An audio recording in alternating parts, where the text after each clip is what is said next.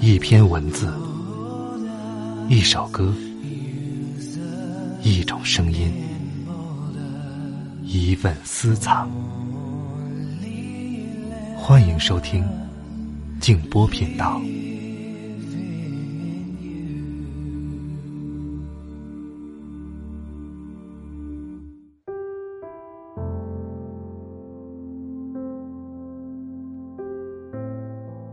有的东西不过很久是不可能理解的，有的东西等到理解了又为时已晚。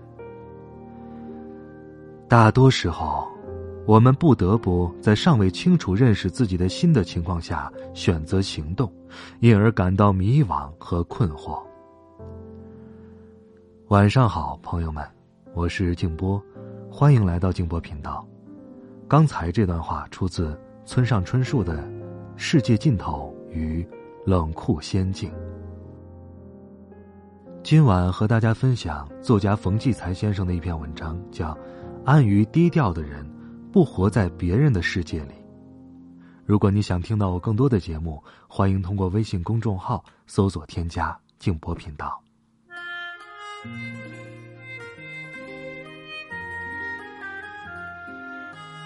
在媒体和网络的时代，一个人只有高调，才会叫人看见、叫人知道、叫人关注。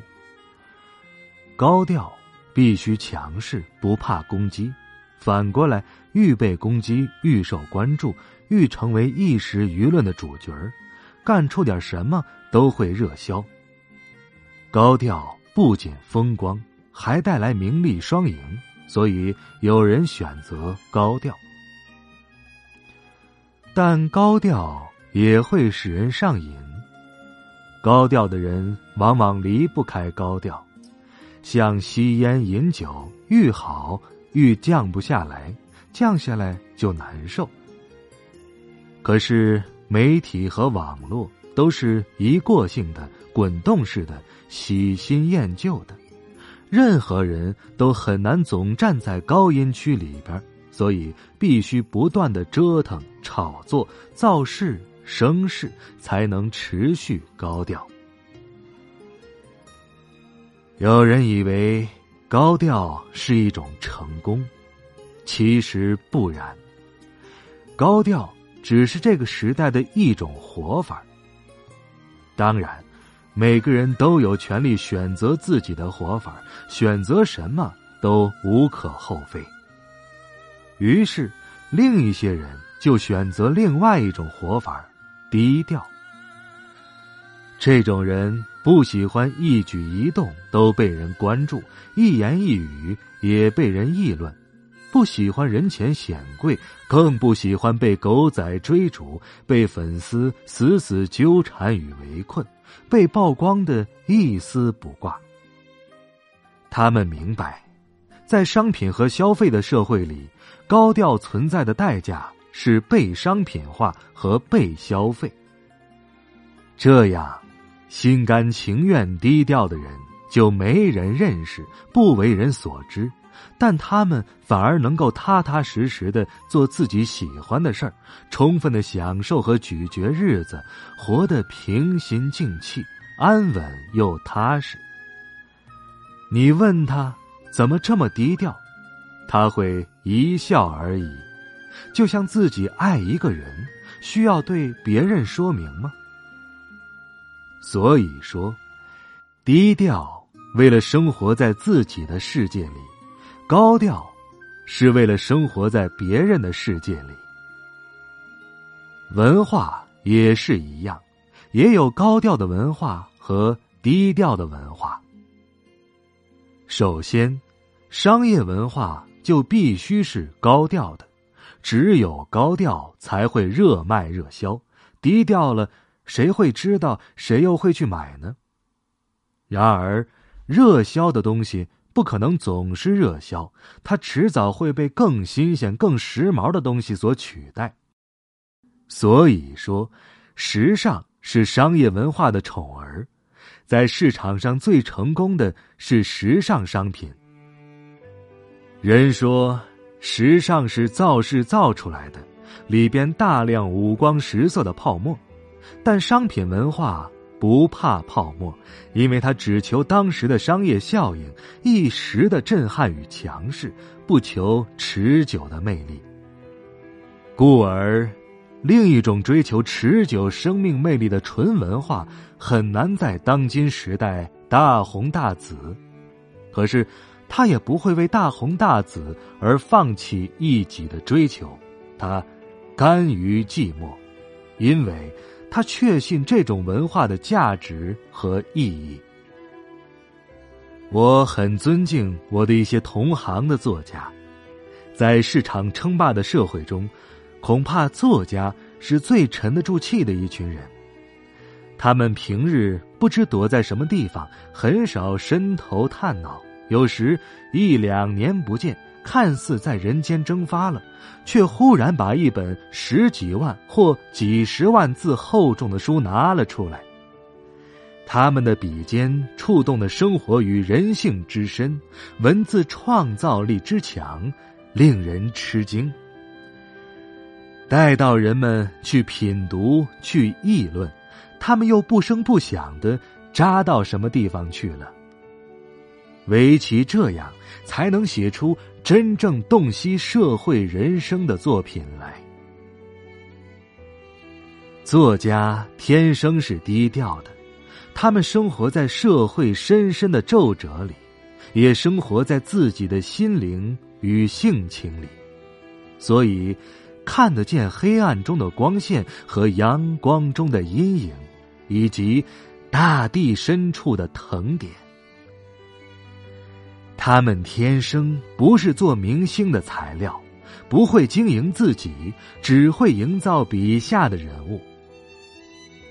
任何思想者都是这样，把自己放在低调里，是为了让思想真正成为一种时代的高调。享受一下低调吧，低调的宁静、踏实、深邃。与隽永，低调，不是被边缘、被遗忘，更不是无能。相反，只有自信，才能做到低调和安于低调。想用热水暖和空气代替沉默，想用耳语讲给你听我的幽默。春已没人留，而我还不想走。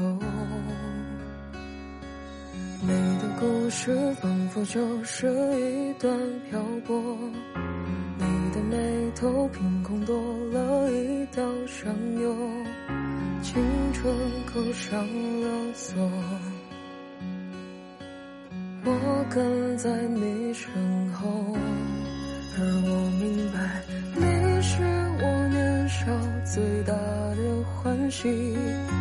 我最喜欢的少年只有你，任你怎么想、怎么说、怎么爱、怎么做、怎么厌倦和沉默都没有错。而我明白，你是我年少最大的叹息。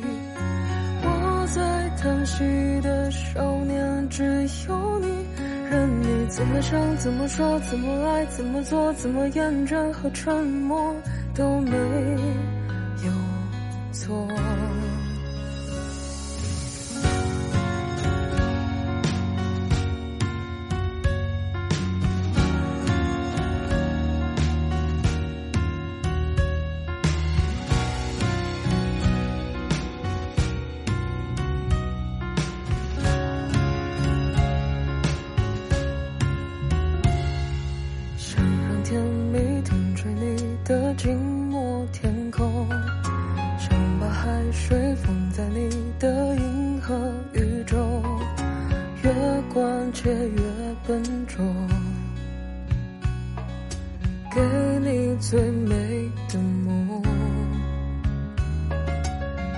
心里封不住这温柔野兽你的双手抚摸过跌落的海鸥夏天海水和风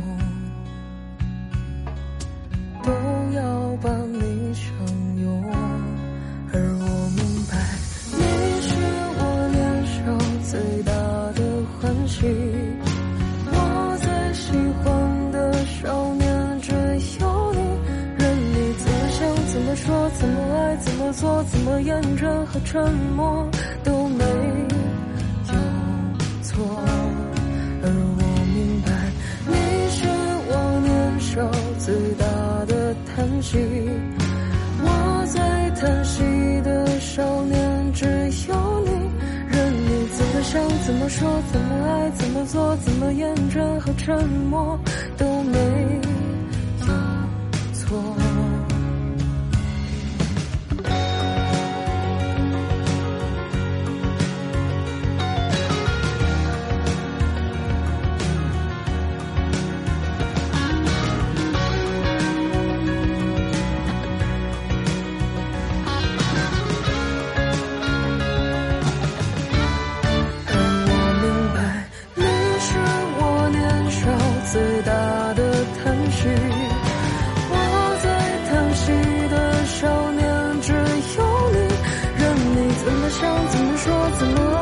做、怎么厌倦和沉默